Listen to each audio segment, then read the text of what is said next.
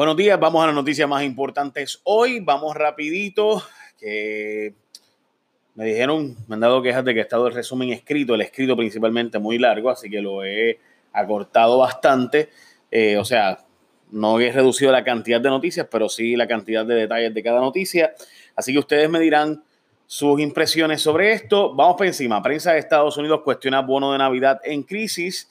Ayer fue anunciado el bono Navidad a empleados públicos por 85 millones de dólares. La Junta advirtió que esto provocará que eventualmente no haya chavos para la nómina, pero además el titular de Reuters, que es una de las agencias de noticias más importantes de Estados Unidos y que por tanto otra gente también eh, pondrá como titular, es Puerto Rico envía bono a trabajadores ignorando advertencia fiscal. Y pues, usted sabe las consecuencias que puede tener eso, especialmente cuando estamos pidiendo rescates federales. Veremos a ver. Bien pillado Wanda Vázquez y su esposo, mete la cuchara en caso que enfrenta. El esposo se puso a ayudar, el esposo, esposo de ella, perdón, el juez Pérez Reverón, eh, se puso creativo para ayudar a la secretaria de Justicia a la investigación criminal que hay en su contra y terminó ahora él siendo investigado por tribunales. Lo que hizo el muchacho fue básicamente que usó la, la toga, la sala, el estrado para llamar a un agente que fue el que investigó el caso donde su hija estaba vinculada y su yerno como víctima y lo citó para que fuera testigo a favor de su pareja en las acusaciones criminales que deberá enfrentar mañana Wanda Vázquez cuando tres Face la acusen a ella mañana criminalmente por haber abusado de su autoridad al estar supuestamente presionando para que se le acusara a alguien en caso de su hija, que su hija era la víctima. Ahora los tribunales investigan la conducta potencialmente antiética del juez. Honestamente, si esto pasó así, de que en el estrado, frente a las taquígrafas y al alguacil, se llama este agente y le dice, mira, ayuda a mi esposa, eh, un juez, eh, yo necesito vacaciones, este, porque francamente no hay forma de evaluar esto. Este, eso no es analizable. Bueno, proyecciones contributivas for Domis. El gobierno de Puerto Rico está buscando gastar más y por tanto necesita justificar más recaudos. ¿Y qué está haciendo? Pues dicen que quieren recaudar más chavos gracias al impuesto por Internet. Actualmente reciben entre 1.3 y 1.4 millones al mes. El gobernador quiere llevarlo hasta 4.5 millones mensuales el recaudo del IVO a través de compras por Internet. Eh, obviamente el problema con eso es que si ya Amazon está cobrando, pues francamente ya Amazon representa la mitad de las ventas, así que aumentar al duplicar o triplicar la cantidad de recaudo, bueno, pues si con Amazon, ¿me entienden, verdad? Si Amazon tiene la mitad de las ventas, pues sería imposible triplicar si ya Amazon te está reportando todos los pagos del IVU. Lo único sería que no te estén reportando todos los pagos del IVU y eso pues serían otros 20 pesos. Eh, ¿Cómo no lucir corruptos para los bobos o for dummies, como dicen en inglés? Un tribunal decidió que Hacienda tiene que entregar informe, un informe que se hace de los créditos contributivos que repartió a ciertas empresas. Hacienda dice que no va a publicar porque hay que proteger la privacidad de los inversionistas y demás. En Estados Unidos estos datos son públicos y estos informes como este, que se llama Tax Expenditure Budget y otros informes parecidos, son totalmente públicos, así que no hay ningún, no tiene ningún sentido esto.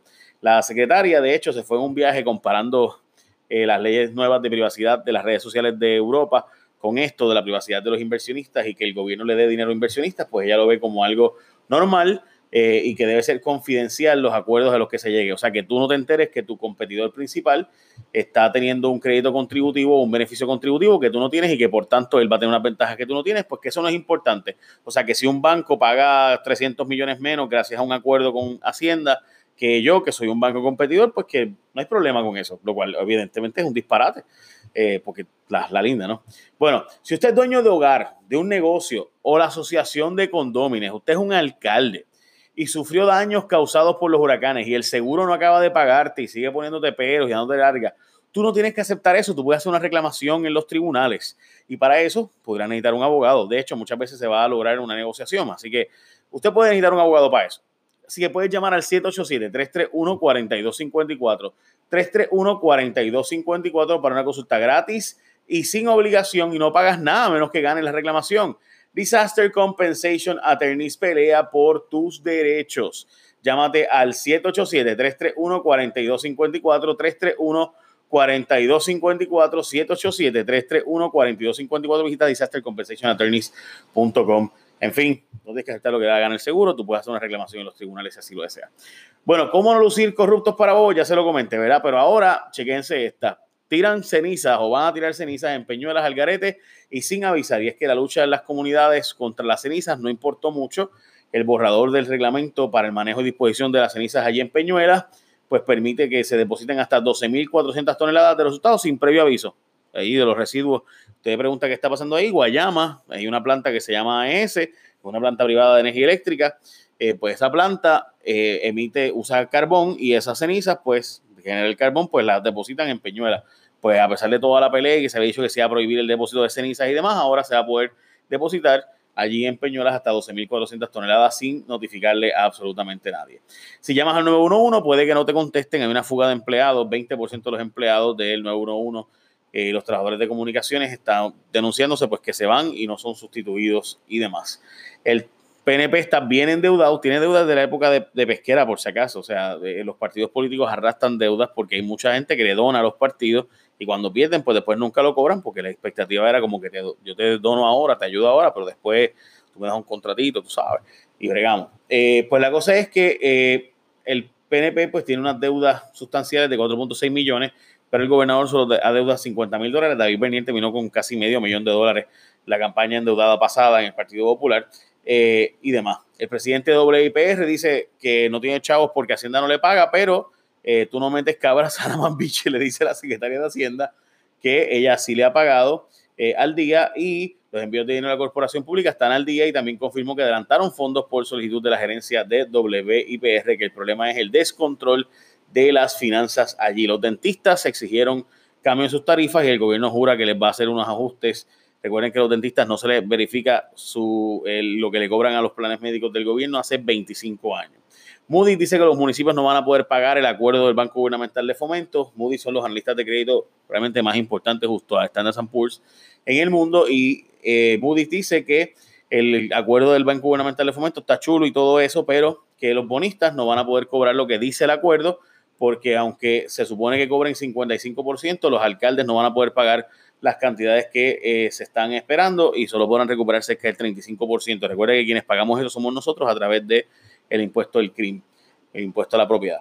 Eh, así que pues ya lo habíamos advertido todo esto, pero finalmente pues Moody's lo dice, y no solo yo, sino economistas prestigiosos y demás, que Puerto Rico no va a poder pagar los acuerdos a lo que está llegando a largo plazo.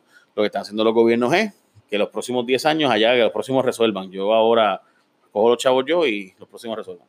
Energía Eléctrica rechaza que haya conflicto de interés, pero desde un avión se les ve el registro amarillo y es que la Autoridad de Energía Eléctrica eh, dice que no hay conflicto en que ellos le hayan dado información confidencial y privilegiada a una empresa sobre las demás.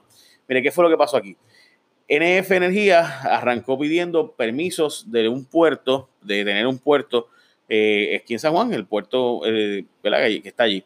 Ellos se llevaron eso, el puerto, y obviamente, si tú tenías información confidencial y privilegiada de que la Autoridad de Energía Eléctrica iba a utilizar el sistema de ese puerto para poder eh, suplirse de energía eléctrica para centrales para Central San Juan, pues obviamente la empresa que tuviera el control de ese puerto, pues era la que se iba a llevar el negocio. Y de casualidad, la empresa que tenía el negocio simultáneamente, que se llevó el puerto, ¿verdad? Que cogió, consiguió tener el puerto, de casualidad tenía un acuerdo de confidencialidad con energía eléctrica y después, ups, ay, mira, sí, yo quiero usar ese puerto para energía eléctrica. ¿Me entendieron, verdad? O sea, una empresa se hace del puerto, de casualidad esa misma empresa tiene un acuerdo de información privilegiada con energía eléctrica y cuando llegaron a competir con las otras empresas, ay, bendito, es que la que tiene el puerto es esta, pues. Pues nada, veremos a ver. Supuestamente va a haber impugnaciones y demandas y la madre de los tomates ahí. Uh, sí, bueno, básicamente esas son las noticias más importantes hoy. Recuerde de nuevo compartir esto con otra gente. Eh, si usted puede decir, mira, checate el podcast de Jay, ahí te resumen las noticias bien fácil, bien rápido, para que estés al día y no hagas papelones en el trabajo cuando hablan de un tema importante, lo que sea. Yo les agradezco que lo compartan con otra gente, que le llamen a otra gente y pronto vamos a estar entrenando nuestro app que eh, supone que fuera para noviembre, pero bueno, pronto, pronto, gente, pronto. Y recuerde Disaster Compensation Attorneys, que son nuestros auspiciadores. Ellos han bregado súper bien con nosotros, eh, así que pueden llamarlos al 787-331-4254, 331-4254. Buen día, gente. Écheme la bendición. Bye.